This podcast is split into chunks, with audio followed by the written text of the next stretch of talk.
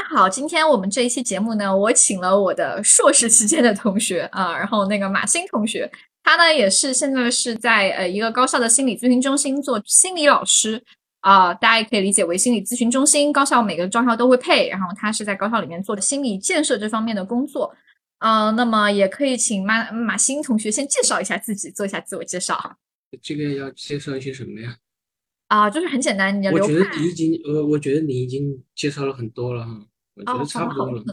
好的好的，马欣同学是个低调的人，他不喜欢高调，不喜欢去讲他的一些 title 啊。然后反正啊、马欣老师呢，在这个咨询方面呢，还是有非常有经验的。然后呢，也是一个呃，持续在心理学领域里面做了很多年学习的一个人。然后他是个低调谦虚的人啊，就是咱们先夸一下他啊。然后呢，我们今天呢，这个主题呢是关于一个反刍思维和深夜 emo。老师讲的 emo 这个词呢，也是这两年火的。但是我知道呢，深夜 emo 的人呢，那不是这两年才有的，那是很多年前就有的，只是在这两年呢，变成一个热门搜索，大家开始关注到这件事啊，包括反刍思维啊、反刍思维其实说起来有一点书面化哈，就简单给大家解释一下什么叫反刍思维，就是一件事你老想老想老想。啊，有如果说起来可能叫什么，你这个人有点轴，或者是怎么样，就是你喜欢把一个事情在脑脑子里发生过之后，在脑子里翻来覆去的复盘，啊，可能你可以也可以理解为过度的自我反省，然后在脑中悟一日三省，你是一夜可能三十醒，大概是这样一个程度，我们称之为反刍。嗯嗯嗯，啊，所以我不知道对于咨询师来讲，大家是怎么看待这个现代人深夜 emo 的问题啊？我觉得现代人这个这个很流行啊，深夜 emo 啊。就是嗯，深夜 emo 其实它只是一个新词，啊，因？为我我我们在读书的时候，我们都会，有努嗯力。我我我记得有有很多学生跟我说说，说老师我我一到晚上我就不开心，我很低落啊，我看着啊，我的手机上这些 DDL 还没有做是吧？然后我想着，哎呀，我昨天的计划好像还没完成啊，今天的健身是吧？今天要进一减一斤肥肉，今天还没有减是吗？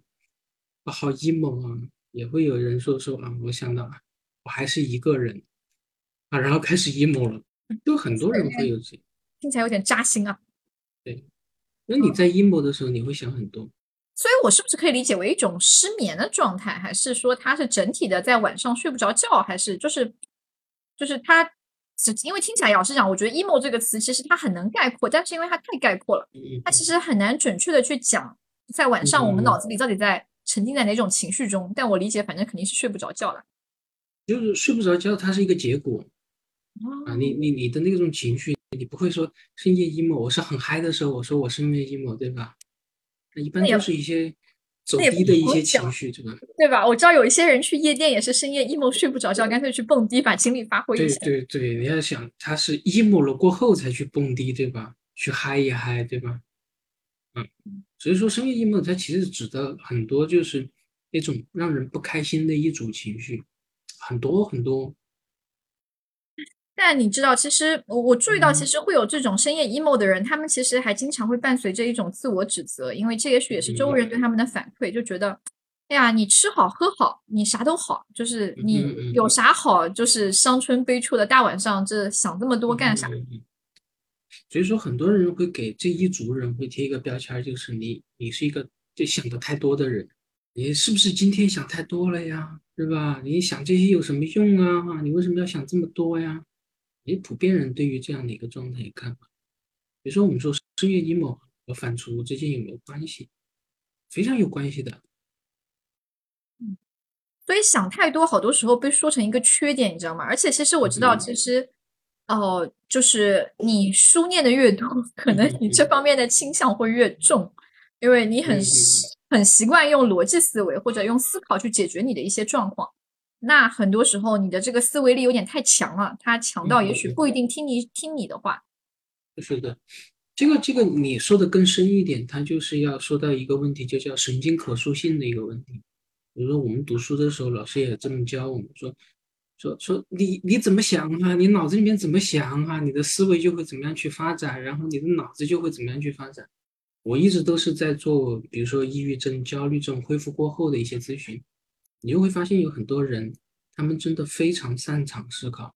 说你这样去思考过后，你的神经元之间的连接就会被固定下来。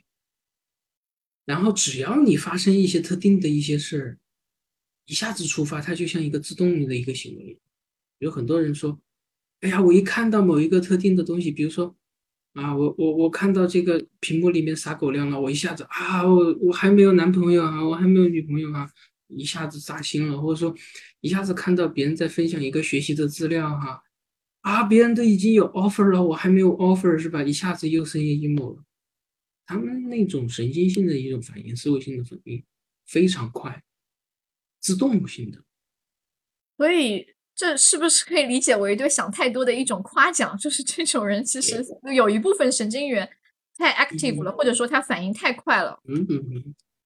啊，所以说，但是我们说说这种这种方式或者说这种模式，它一定有它的优势的。他如果说把这种方式运用在对某一个问题的思考上，确实会非常好，它会去发展它的功能性。只是说我们把这种模式太泛化了，而且你把它统一的去放在那些，哎呀糟糕的事情啊，就像反刍一样，我们都知道那个马啊，食草性动物，它反刍的是你胃里面吃的东西，想想多带劲呐！然后吃吃了吃了过后，然后现在我饿了，我一翻出来再嚼嚼几口是吧？哎，有点羡慕是吧？你虽然我觉得你可能会恶心，是不是？但我们人在反刍的是什么？你不会是反刍胃里面的东西？当然你也不愿意这么做，但你要这样做，你也是可以的。啊，我们在反刍的是哇，过去发生的一些糟糕的、羞耻的、挫败的，你觉得扎心的这样的一些片段，反复会去回想它，脑子里面不断的讲。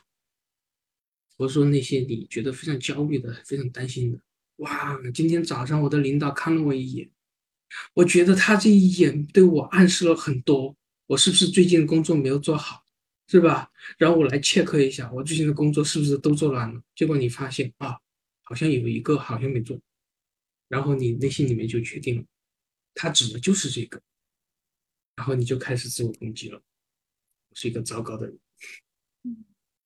其实，如果按照你那个马反刍的那个比喻来说的话，哈，其实这个东西你知道，它也许不是一个特别积极、特别温暖的，就像类似于我们珍贵的记忆拿出来鼓励一下自己，捞出来看一看。而且，我们也许很多时候捞的就是那种让我们特别不舒服的东西，再捞回来。是的，嗯嗯。那其实我们。我我在想，我们捞这个部分，你知道我们心理学里面会讲嘛？就是或者咨询里会讲，所有的症状它都有积极的意义，或者说它有存在的那个价值。我们捞这个部分回来，我们我们是它给了我们不舒服之外，对吧？对，干什么呢？啊，其实其实这个这东西啊，你觉得很难想象，但也很容易去想象。首先，第一个从，你你如果说从生理反应上来说，就像我们刚刚说的神经反应性、神经可塑性。就打个比喻，什么是神经这个可塑性呢？你就想一想，哎呀，我在一一一片荒原里面，我要开开路啊，我的那些反刍思维的那些路径，就像是你反复那个马在那个路上跑跑跑跑跑，它就变成马路了，很宽敞，非常容易通过。但你其他的思维就像是羊肠小道一样，你说你在走路的时候，你会选择哪一条路？肯定选宽敞的，对吧？就说它有这种优势性在这个地方，太容易被激活了。对，是就是这条路虽然恶心，但是这条路我熟。对，这条路恶心熟。就是说你在没有人夜深人静的时候，一个人都没有的，是不是？特别是那种一点声音都没有、安静的可怕的时候，你回想那些总是能够戳中你内心最扎心的东西，总是你心里面反复念叨的东西。对，就是老是在最安静或者说最没有干扰的时候，那些东西它就是会最容易浮现。对，所以说它的一个功能是提醒你说，哇，我心里面有一个非常重要的东西，是吧？比如说啊，五日三省吾身，啊，肥减了吗？是吧？啊，是不是？啊，钱挣了吗？是吧？啊，然后还有什么娃生了吗？是不是？他总是在提醒你生命中，或者说你此时此刻你缺的，但是你又非常重要的东西。嗯，所以也可以讲那个反刍的东西里面有我非常在意的东西，所以它对我来讲很重要，所以我不断的把它拿出来提醒自己，虽然它恶心。所以说非常重要，甚至你会把它界定为自己的一个啊自己的一个形象。就是其实是一种功能之一，但是另外一种功能，就像我们刚刚说的反刍思维，它其实是一种思维模式，或者说思维思维的一种形式，跟发散性思维相对。反刍性思维它只会轰击那一个地方，专注于那一个点啊。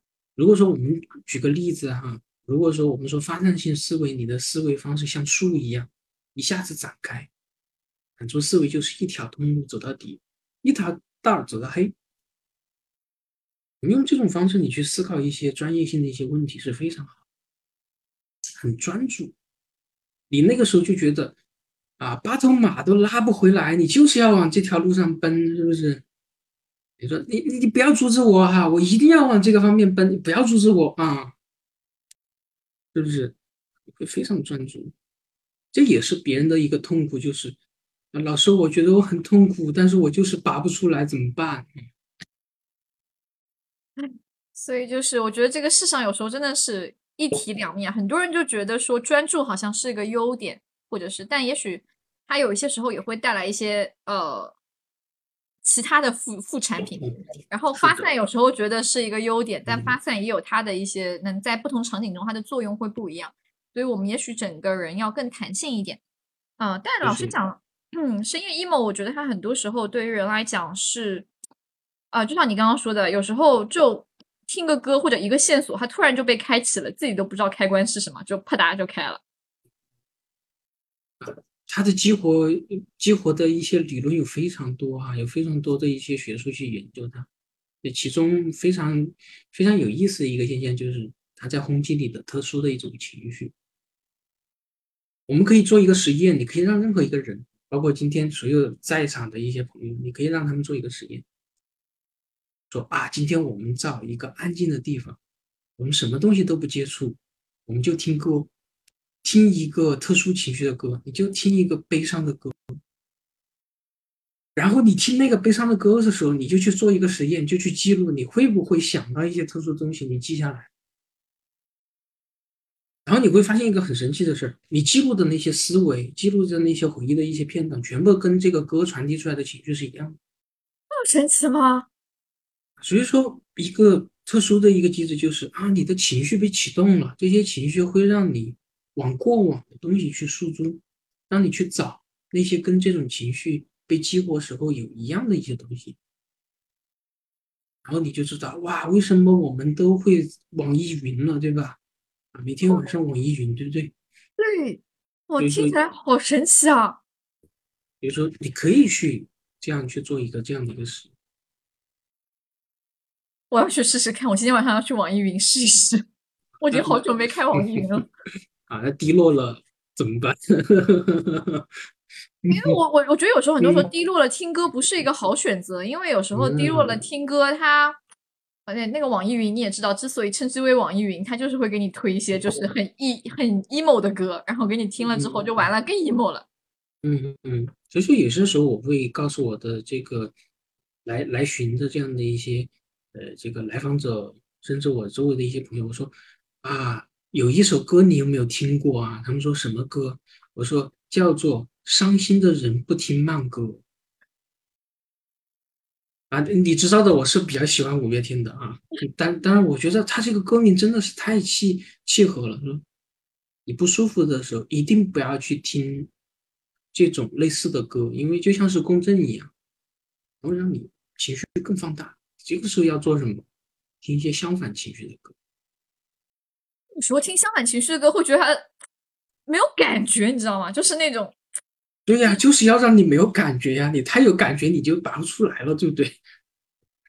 哦，因为你知道，就是伤心的人不听慢歌，但大家就是会去听慢歌，因为那个时候会觉得我被我被共鸣到了，或者是好像哦有一个人理解到我了，哦这个人也许也跟我的感受相似啊。但听快歌会觉得有一种怎么世界上人都开心，就我这么难过，就我这么不开心，就是会觉得他离我有点远。听快歌的时候，所以我就说就是。有时候我去听相反情绪的歌，我会觉得他有点吵，我会觉得他好像没有理解到我。但听相同情绪的歌，我会觉得哦，有一些人跟我是一样的、相似的，他们好像有理解到我，所以那个部分会让我感觉是我需要的。嗯，所以说我们说反刍的另外一个注定就在这，怎么说？你会做呃，你你会通过这样的一些方式去享受这种情绪，享受一种自我理解的一种感受。虽然有些时候我们不愿意承认嘛，虽然有些时候你不愿意承认，是不是？但是我们有些时候就会，好像你低落的时候，你就会找这样的一个，希望他去给你这种陪伴，是吧？他好像很懂我，是吧？所以有些时候你就觉得，哇，网易云真的太懂我了。这个时候推了这样一首歌，哈，啊，就就好像说另外一个人在跟你倾诉，说，哎，我此时此刻也会有类似的一些感受。那我们说，如果我们长时间待在这种这种低落的这种情绪、不舒服的情绪里面，也还是会陷入到这种。那那个时候真的好希望有一个人听我说一说，或者说，你知道，因为因为反刍嘛，这个情绪其实总是在循环。能周围能说的人都说过了，然后再去说呢，觉得自己有点祥林嫂，觉得自己有点，自己都觉得有点不好意思讲啊。然后呢，那也无处可倾诉，但这个东西就在那里，我也不知道该把它怎么办。所以呢，那个时候听一点歌呢，好像哦，好像有一个，就是再加上网易云有评论嘛，就感觉那还是有一小撮人可以待一待这样的感觉。嗯，所以说有些时候，哪怕你跟这些人去交流一下，或者说表述一下，也许都是一个更好的一个事情。对，但你知道，因为是反刍嘛，其实讲的东西都有一点相似，然后觉得周围人好像。你知道周围人也许刚开始可以跟你共情，但听得久一点，大家会觉得，哎呀，你想太多了。就是大家会说，姐妹专心搞钱，不要搞什么，不要为了个男人或者为了个什么，就是这样 emo，对不对？就是就是大家就会劝你，就是开始慢慢就不想理解你了，因为觉得你怎么在这里面待这么久。但你知道反刍这个东西就是没有办法，自己都知道，理性上都知道它很怪，但我控制不住自己啊。所以说，我们需要有其他的一些方式来帮助自己度过这个过程。哇，来听听，听听看，有就是这个部分，哦，是像动力学那样去充分理解它吗？还是就是？当然，理解肯定是要有的，理解肯定是要有的，只是说我们可能会有一些紧急处理的方式。比如说，比如说啊，比如说，嗯嗯。比如说大家有试过很多方式啊。首先我要说一点，就是说，不是一种方式能够适用所有的人，也不是说一种方式能够所有适用去所有的情况。一般我都会教我的学生，包括来寻的一些这种朋友，教很多的一种方式，怎么去跟自己相处。比如说，你要熟悉足够熟悉熟悉自己的一个状态。比如说，我们有些时候会讲说，首先你要做的一件事，去接纳这个事情啊。刚刚卡了一下，你说首先要做的是接纳这个事情。但我是我我觉得其实蛮多，也许光对朋友讲都觉得有点不好意思，觉得或者说，因为你知道会想太多嘛，他很多时候就是会有很多联想。其实跑到咨询室里面，即使我和咨询师讲，我都会觉得有一点点嗯。就是会有点担忧，会觉得我是不是说太多了？我这个本身是不是不该讲这些？他真的合适吗？他真的能够被被人懂得吗？还是会被烦？会觉得我很怪？嗯嗯啊，当然我们要说说，呃，其实你去做这样的一个工作，就是去帮助他去做这种接纳，你不会有一些评价。当然我们在后面会去讲，不评价其实是一个非常重要的一件事。比如说接纳，其实我们在咨询里面也经常会说啊，你要去接纳自己呀。我的咨询师告诉我，我要去接纳自己，是吧？啊，很多很多来访者脑子就三根黑线，说哦，怎么接纳？什么是接纳，是吧？我不知道你你会不会有这样的担心，或者说有没有人问过你这样的问题？啊，接纳是什么？我其实很少跟我的来访直接讲这个话，我可能先跟来访一起去看到。就是他的不接纳的状况，我都不讲要接纳自己，因为我觉得这是在对他提要求。就是如果他能做到的话，还需要你跟他讲这个话吗？他不需要。所以，我们一般都是先去看他的不接纳，或者说他在那个不接纳的位置对他有什么意义。他因为他停在那个位置，对他一定是有意义的。所以说，我们换一个视角来看这个问题呢，你可能是动力学的，对吧？啊，我其实没那么动力学了，我比较 CBT，但是。我是觉得有的来访在那个位置，他的态度可能先是对他的影响会比较大，因为是的，我觉得认知上去做很多事情的前提是你先要理解你想的东西本身是很局限的。嗯嗯嗯嗯。所以说有一个人说过这样一句话，他说的这样一句话啊，我忘记是哪个大师了，反正我们不管，反正你就记得有个大师曾经就说过这样一句话啊，没有情绪的认知改变是无法去进行改变的。是这样的。比如说，呃，在在辩证行为疗法里面会讲到说，接纳到底是什么？啊，他说接纳是什么呢？接纳是可可以把它分成两个字，一个是接，一个是纳。接是什么呢？接是接受。那我们要做的第一件事是接受。其实很多人口上说啊，我已经接受了他，但是他还不断的告诉你一遍、两遍、三遍、四遍，不断跟你说，你说他接受了吗？是没有接受。对，而且有一些人所谓的接纳，我理解他是他本身在在呈现一种迎合，就是他说的接纳，很多时候更像是一种讨好，或者说是哦，为了满足那个一些别人的需要，其实内他的内心在在并没有对这个部分真正的去去有一些停留。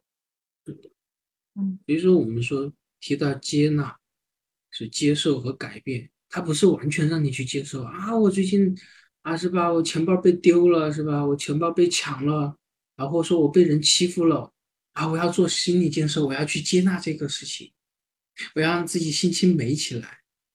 你说谁能做得到啊？啊！我被人欺负了，我还要去美化一下这个欺负我的人，说啊，他是善良的，他是他不是故意的啊啊！我不是糟糕的，是吧？还要有改变的部分。我们接接受只是接受已经发生了。有很多人在反刍思维的时候，他有一种幻觉，是一种妄想。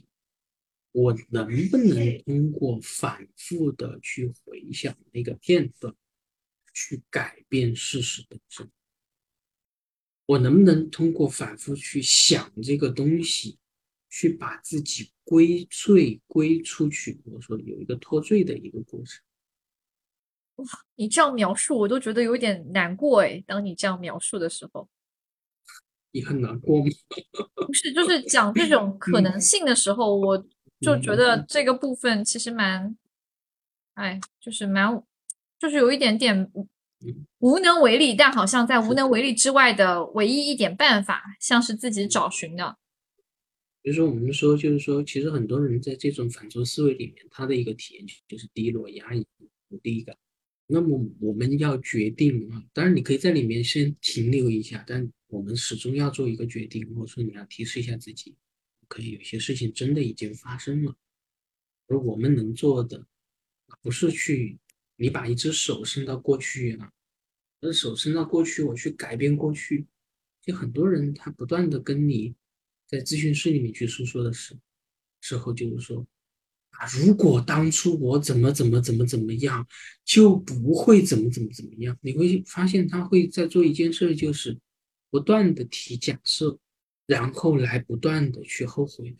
所以说，我们可能在首先第一个方面要做的就是 OK，接受你要接受已经发生的事实层面的事情，事实层面的事情你要接受它。但你情绪上虽然还是不舒服，所以就是像呃马欣同学讲，就是你接受它，不意味着说你要无比欢欣的，就是特别开心的去去庆祝它，或者是它可以是以各种各样的情绪去接受它，但是就是前提是它发生了，你承认这个事实，啊，而不是说要所谓修到那种啊什么呃呃我我就是没有什么。差异啦，无差异面对啦，这个部分我觉得对大多数人来讲，这不是大家的目的。对，因为有很多人到诊室里面说，说你能不能教我一个方法？我知道那些念佛的人啊，那些人他好像能够很好的去接受这些事情，他能够，哎呀，一点波澜不惊，能够度过它。你能不能教我这种方法，让我对过去的创伤能够让它不再痛了？我说抱歉，我可能无法去做。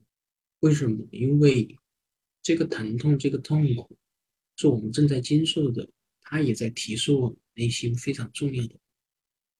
嗯，你说到这个佛家思维哈，就是我自己学一些理论的话，我的经验是，也许佛家那个对于就是这种事物，它并不是无感，而是也许他是万万般苦千般痛都尝过了之后，嗯对他来讲，他都体验过了这个东西，他都对这个部分充分理解且通透了，所以对他来讲，这些都是可承受的，不是他无感，是他充分的理解接受了这些东西的存在是的，啊。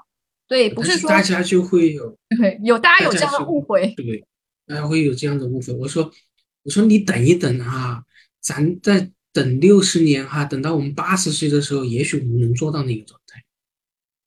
对，就是那个部分，它并不是大家所想的，它无心无波澜，而是他有所波澜，但是因为他的心可能像大海一样宽阔了，所以这个点东西对他来讲是的，就是那么一个小波而已。那是因为嗯。心足够开阔，但多数人就像马丁说的，你修这个可能八十岁可能再看一看，是的。嗯。所以说我很多时候我说说，其实有些宗教它会也会有一些治疗性的这样的一些因子，它告诉你生活就是苦的，它其实在帮助你去接受痛苦这件事情本身，需要嗯去容纳它。我说你需要真正接触它，看它到底会怎么样去改变。但是我们在做的第一步都是你要全盘接纳事实的部分，而不是说去跟它去进行对抗。很多人就是在思维上对抗，反复想，回到过去。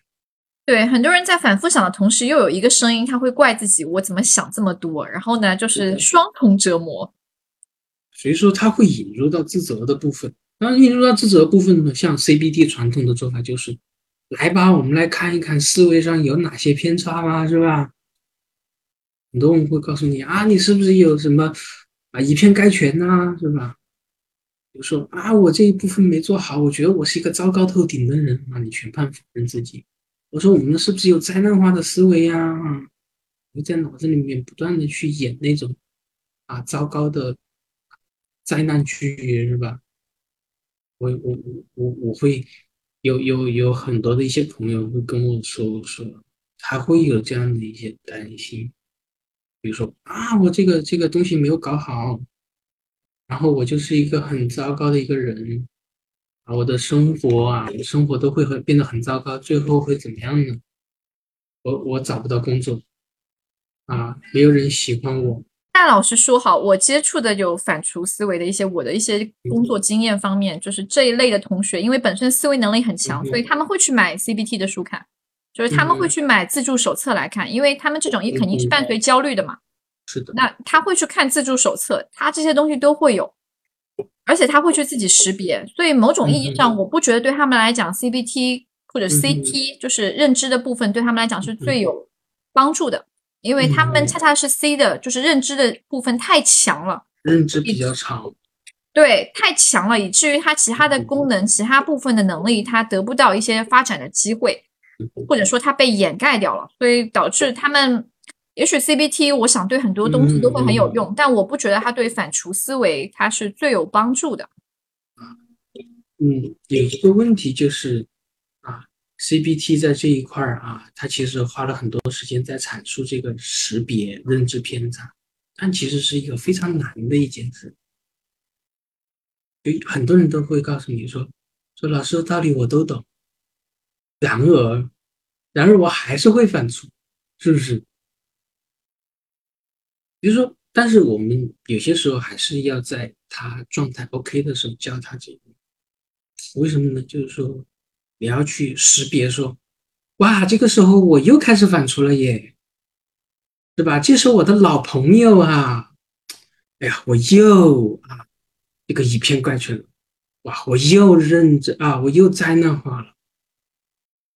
去教他不是说，啊对，所以我发现很多人是读了自助书籍，最后变成加了自责的部分，你知道吗？就是在这个反刍之外，那个自责的部分也开始加重了，因为书上告诉他这是不合理的，这是需要被纠偏的，但他纠不过来呀，他很痛苦啊。啊，但回到这儿，我们在后现代的一些疗法里面，在这一块就有一个改变。他告诉你说啊，我们不是要说啊，把你的思维全部去改到很正确，我们不是要做这样的事儿，你只需要做一件事，意识到它存在，并且你意识到它，哎，这个东西是我脑子里面的一个想法，它是你的一个老朋友，而且很多人都有这样一个朋友。去改变他，他对于这种认知偏差的一种改变感官，就像他在出来的时候，你会说哇，这是我的老朋友，他又出来了啊，然后你挥挥手说啊，你出来了，我看到你了，你再回去吧，帮助他去熟悉这个东西，你清楚它是什么，你不再按照他的套路往下面去做，你也对他的感官说啊，他是你的朋友，或者说每个人都会有这个。哦，所以我想，嗯，马欣其实讲了一件部分，我觉得还是蛮重要，就是嗯很多人其实我知道反刍思维比较强的人本身都很聪明，或者说思维认知的能力很强，所以他们很会解决问题，很会想办法。但其实想办法之前，那个接纳的态度，或者说去怎么看待这个状况，你有反刍思维，你有深夜阴谋这件事，你是怎么看待这整件事的？也许他非常值得想一想，因为蛮多人是急于去解决它。而没有想过你跟他的关系是什么，他到底对你意味着什么？是的，所以说有些时候我们要改改观你对于这种阴谋或者说这种缠绕性的思维的感官，它不是问题本身，它只是你问题的一种反应形式。所以说我们要把它当成一个老朋友一样对待。哇，这个你又出来溜达啦，啊，我今天又看到你了，啊，那那你再回去吧。啊，当然，我们有些时候说说，呃，反刍思维它很牢固，就在那个地方。你觉得，哎呀，好像它一直在那儿，一直在那儿，一直在那儿。特别是在你睡觉的时候，你越想把它干掉，是吧？你越觉得干不掉它，你觉得很纠缠，很难受。这个时候就像是脑子里面有一个固定的东西，你你没办法说把它摘掉。所以说，有些时候我还推荐大家做一件事情。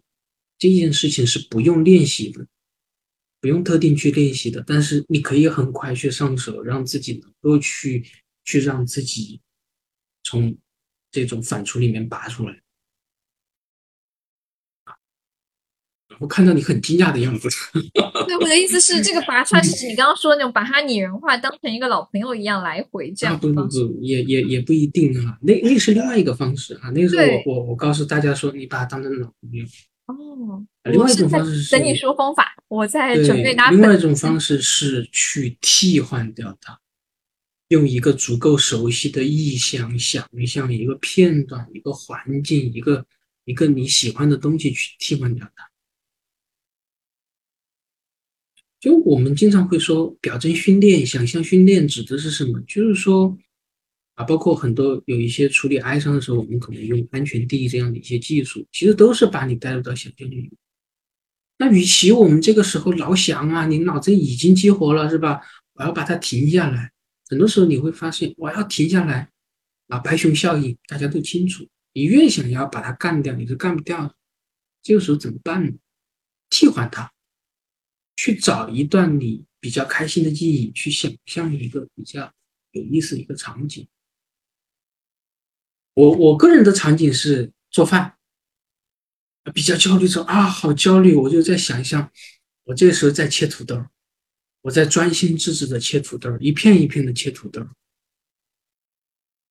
每个人其实都会有让自己做起来安心，让自己觉觉得开心的一些事情，包括一些场景。比如说，问一下高老师，高老师，你有没有特别想去的地方啊？有没有特别想要啊待在这一个环境里面呢？嗯，哎呀，可能我是杭州人，我就会去西湖边。我如果我想象的安全印象，一定是在西湖边。所以说，当你睡不着的时候，你就想象你这个时候在西湖边。听起来好像真的好像会稍微 peace peaceful 一点。你会去替代自己的体验。当然，我会要求大家说。你要尽可能真实的去想象，比如说你听到了什么，看到了什么，鼻子闻到了什么，感知到了什么，周围有没有人，光、湿度是吧，都是什么样的？你去把自己丢到那个状态。哦，这这是这是，我想这个这个还是非常一个想象来解决一个情绪的不稳定啊，有点类似于。想象带来的问题，我们就有想象来面对它。比如说，我说这个也是我们可以去用的，但是它不需要特定的一些练习。像正念的话，你需要特别去练习。很多时候大家说，老师我试了正念了，但是我感觉好像没有什么用哈。我说你试了多长时间呢？他说我试了三天。我说那你再乘个十吧，行不行？每天都拿出十到十五分钟时间来做这件事，需要大量的一些练习。是的，想象的事情也是要花时间去练习的。大家很多时候，我觉得还是回到那个态度的问题吧。大家很多时候太急于把这个事情赶走了。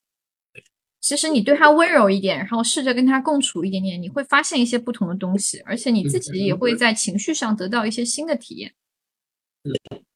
比如说，我们可以看到，就是有些时候你可以把它反刍，你可以选择一种对待他的方式，可以把他当成一个老朋友。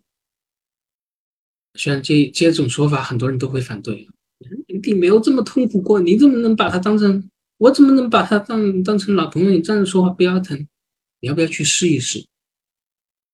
你先试一试，试一试再说。因为我们说认知、情绪、行为，其实我们每个人建厂的东西不一样。有些人建厂的是思维，那你用思维上去去跟他去进行工作，非常。这个时候我们要用的是行为和情绪。如果我们用情绪方面的一些东西来打断反刍，那就是做一些分心的事情，嗯，让自己短时间内情绪下降。当然，我们最后再介绍一种行为的方式，这也是不用不用这个练习的。比如说，在后现代的这种。这种认知理念里面，我觉得一个非常值得大家去借鉴的一种东西，就是说，大家要去理解痛苦背后的东西是什么。每一段痛苦背后都在提示你一个非常重要的东西。就是我比较喜欢某一个这个咨询师，他的他对于痛苦的一个解释，对于负面情绪的一种解释。他说说。什么是负性情绪？就是你内心某个重要的需求和价值未得到实现而产生的一种不平衡的状态。他告诉你很疼，告诉你不开心、不舒服，告诉你难受。为什么？因为我们这个需求没有得到满足。所以你会疼，不是你不好。你会疼，是你有愿望啊。所以说，我们说啊，还有一句话就是说，会会会那个叫什么？会叫的娃有奶吃是吧？你会疼，代表你还有欲望啊，同志啊，你还要还想要一个非常好的一个生活呀。比如说后现代，包括一些叙事疗法，他会鼓励大家说，发掘这些不舒适背后的重要的需求和价值。对，其实你刚刚说到这点，我也想到，其实蛮多时候，我觉得是大家对于深夜 emo 啊、焦虑啊、抑郁啊、反刍啊这些词啊，本身是有一些负性化的指向，所以导致大家好像很难去形成这种思维，以一些更资源的取向或者更正面的取向去看待他们，或者说以一些不同的视角去看待自己的痛苦。你的痛苦本身，它并不是完全纯粹想来折磨你的。是的，啊，大家其实你。啊！天哪，你有一个很大的一个东西没有被满足，快来看到它，快来看到它，是吧？那我们现在要做的就是指向目标的行为，就是说你开始在我们这次聊天之前，你就说吾日三省吾身。其实孔夫子从来没有教诉告诉大家，是吧？《论语》里面从来没有写，我们每天都要 emo 一下，都要反刍一下，都要自责一下。嗯，我们说自省和自责。它最大的差别在于，这种你在不断的跟自己斗争、抵抗，让自己变得更难受；而自信呢，让你变得更好。它的目的是为了让你去获得那个重要的价值和需求，让你去觉察这些需求。比如说，有些时候我会过去，呃，告诉大家说：“哎，我们现在阴谋了，或者说我们现在反足了。”你能不能问自己，背后的那个重要的需求是什么？因为有些时候很多人是分不清楚需求的，他是把获取需求的方式获取需求的手段当成了目标本身。举个例子，我要考一百分，这个是需求吗？这个不是需求啊，那只是你获得需求的一种方式。但有些时候会极端化，你会去提一个极端的一个条件。是的，这个话就说的比较哲学了。但就这个话，但我觉得我非常认同这个话。我觉得现在生生活中很多人，他所谓的在欲望中迷失啊，消费主义啊，我觉得跟这个部分都有了关系。大家很多时候把把手段当目的了。嗯，所以说我们要重新来定义一下目标。重新要去去面对你的目标，去启动行为的方式，去帮助自己实现这些目标。有些时候你会因为太过极端的一些目标的一些制定，然后你会觉得哇，糟糕，我完成不了，然后你开始自责、自我归因，然后攻击自己。其实有些时候是什么？你对自己目标把握不清晰，你没有找到一个。适合的、合适的实现目标的方式，你可能只是把一些实现目标的方式当成了目标。是的，这个部分我突然觉得我好像也有一些被启发到，就是就是有时候会觉得，就可能说大家是某某些地方，就我只是想到一些其他的点，因为想到上周上周我们聊的话题跟贫富有关，就是在讲阶层和对对内心世界的影响。其实我想这个部分其实。呃，有时候其实它可能确实在带来一些影响，我们不能否认现实生活中一些条件、一些东西它在带来影响。但有一些时候，它并不是去实现某些东西的唯一途径，或者说它的影响没有我们想的那么大。很多时候是我们的一些内心的需求或者其他愿望叠加在上面，我们把它的作用放大了。是的，嗯，所以他被摆在了很高的顺位上，让大家觉得说好像我得不到他就要死。但是嗯。有些时候，在我们不明确需求的时候，就会有大量的模糊，而这种模糊就会造成大量的一些焦虑，而这些焦虑放在每个人的身上，大家不清楚怎么样去实现或破除它，就会给自己提一些绝对化的一些目标，比如说，我一定要每次考一百分，是吧？我一定要月薪，是吧？啊，年薪几百万，是吧？你要清楚你自己需要的是什么。对，其实而且我有时候觉得去探索内心的需要，比你考一百分这个目标其实更难实现，因为其实那是需要你待在焦虑这个位置，去不断的跟自己尝试，去去询问自己，去感受自己。你如果去定一个考一百分的目标，它其实好容易的，就是好粗暴简单。但如果说你要去探索内心真正的需要，很多人在咨询中要做很久，可能才慢慢慢把这个部分扫出来。是的，嗯，所以说我们在解决这个部分的时候。你要不断的去试，不断的去制定指向目标的行为，因为那个才是问题，而反刍本身不是问题，只是一种问题反应的一种方式，一种反应而已。是的，所以也许你怎么去看待他，是把他看待成一个你的老朋友吗？还是看待成你的敌人？这也决定着他在给你带来什么。你把他当敌人，他也不会很好的对你的啦。嗯，是的，嗯，啊，肯定也会啊。你越是要压制他，他越是会来找你，然后越是，而且蛮蛮多时候，其实你是越压他，他其实会反弹越剧烈。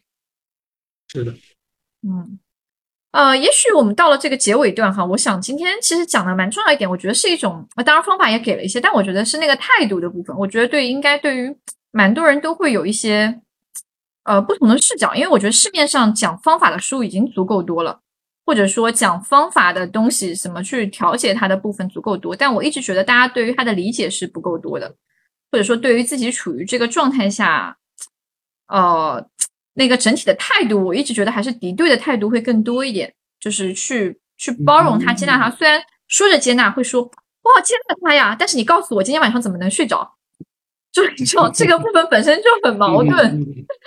所以我觉得蛮多人是抱有这样的态度，会觉得说我很接纳他，我很理解自己啊，我很了解他这个部分，我只是有点，你你告诉我什么办法快速的解决它吧。嗯，所以说有些时候我们是处于一种快节奏的，其实也会反映现在这个现实的一个状态。大家会更在意方法，更在意怎么样去解决它。但是有些时候，可能我们去面对一个事情，它有一个必然的这样一个顺序。你可能真的是先去倾听它，先去理解它，先去知道它，它在告诉你什么。就像我们在咨询里面，咨询是一个很美妙的一个过程，就是因为有一个人说，有一个人听，听的那个人会给你回应，然后会让你有更好的一些体验，你会说的更多。然后我们才是进入到方法的一些部分。对，很多人其实会很在意技术，或者说觉得说，哎，是不是咨询师换个技术我就会不同了？但你知道，其实想要去握住那个技术，好像技术变了就会改变，本身也是一种焦虑的部分。他在试着抓一点什么。嗯嗯。啊，所以也许。因为考虑到今天本来我我惯常呢，一般一个主题 topic 会去推荐书啊电影给大家，但我觉得考虑到这个部分呢，我在想，其实有这个议题的人呢，阅读我觉得可能很多比我还要广泛很多。因为我觉得作为咨询师，其实我们的阅读量相当大，但我觉得蛮多的有有思维思维上有反刍习惯的人，其实他很专注，所以他在阅读上其实也是量很大的。呃，我有时候会觉得说，也许放下你的书。放下你的思考，就是去田野边，什么都不想，放空坐一坐，去体验一下这个部分。对你来讲，也许就有蛮多的不一样。或者就像马欣说的，去想象一下那个让你舒服的那个场景，去离思维的世界远一点，离感官的世界近一点。嗯，啊，去阅读人生，去阅读生活，阅读周围的人本身。也是一个让你能够感觉舒适的一个过程。对，所以我觉得这一期我们就不推荐书和电影。我觉得你们真是你们需要，就是如果有这方面的困扰的话，我觉得也许他需要一些的部分不是在思维层面上的，是在是在感受和体验层面上的。嗯，啊，然后我来做个总结哈，就是今天这一期呢，我们讨论了一个。啊，一个关于反刍思维和深夜 emo 的话题，这也是这两年比较热门的词 emo。但其实，在我们看来，其实，呃，这个状况不止于现在了，它在很多年前就在出现。特别随着快节奏的生活，有很多有这样的状况。那我们今天先是从我们去怎么看待这个深夜 emo 这件事和这个反刍思维，它对我们来讲是有哪些，呃。除了痛苦之外，对我们本身的意义，然后用一些咨询的一些理论去理解讨论了它，啊，有就谈到说，有可能它本身是在给我们提醒一些重要的东西，啊，然后也有可能是我们所熟悉的一些思维方式在牵引着我们往那个方向走，啊，然后我们有谈到说，我们可以用哪些方法去，也许可以简单的和它，呃，也不说说是接纳或者解决它吧，我想也许是跟它共处，啊，比如说也许我们可以一些。呃，想象的空间，以一些情绪安抚的技术，然后也可以一些其他的一些呃，怎么讲呢？就是一些安定性的技术去陪去伴随他吧。我觉得是更多的。其实我觉得一直觉得今天很重要的议题是在于对他的态度。啊，我想很多态度的部分是需要非常值得探讨的。然后在结尾段，我们也谈到说啊。大家也许可以去体验，我觉得是远远超于方法的重要性的，嗯，特别是对于深夜 emo 这个话题，大家，我觉得太多人是太来到咨询室里面是觉得这个部分折磨的很痛苦，会很焦虑，然后呢是把它当敌人去消灭，他是希望把咨询师引入到他的军队里面，更强烈的去攻击这个事情，但我们其实很多时候呢会觉得这个部分它是你很重要的组成部分，而且它跟你的个人特质各方面是有蛮多的牵连在里面的。去单纯的消灭它，真的不太人道，也非常可惜。它里面有一些你非常重要的东西在里面啊，所以这大概是我们今天讨论的一些内容。然后啊，看看马欣有什么需要补充的吗？啊，已经非常非常全面了。啊，好的，谢谢。然后呃，接下来有一个小小的一个小彩蛋环节，就是啊，可能如果是对于一个想要来尝试心理咨询、从来没有经历过心理咨询的人。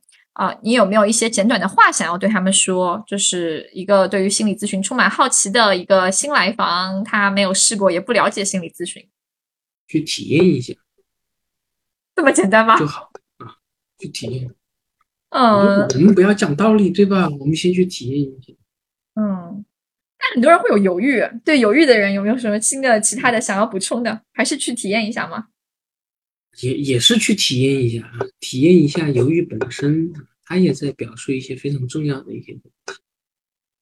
哎呀，马欣同学真的是一个非常温柔的咨询师呢，能感觉到。你你是从哪儿看出来的？我我都不感觉到啊。啊，我是觉得整个整个非常谦虚和平和的态度，我想也是一种大家可以体验哈。就咨询师的风格很不一样，我们现在到现在已经访问了很多期咨询师啊，大家能感到咨询师本身，我我自己觉得它是一个非常像艺术一样的一个工作，咨询师本人的特质影响会非常大。我记得我的一个学生跟我说：“说马老师，马老师，快来看，有个啊，好多同学在给你一个评价啊。”我一看我那个咨询反馈表，他说。所以有同学说你是咨询，你是一个魔法师啊！我话一下呆了啊！我怎么就变成魔法师了？平常喜欢做咨询的时候稍微轻松一些啊，是的，所以就大家会看到嘛，我们今天也讲了那些有一些自助书籍里面会去介绍一些东西，但其实我们不会把它生搬硬套，我们会非常弹性的去使用一些东西，更多的是根据每个来访的特质去做一些弹性的调整，我们更多的是在做一个平衡的工作。好的，也许今天就到这里。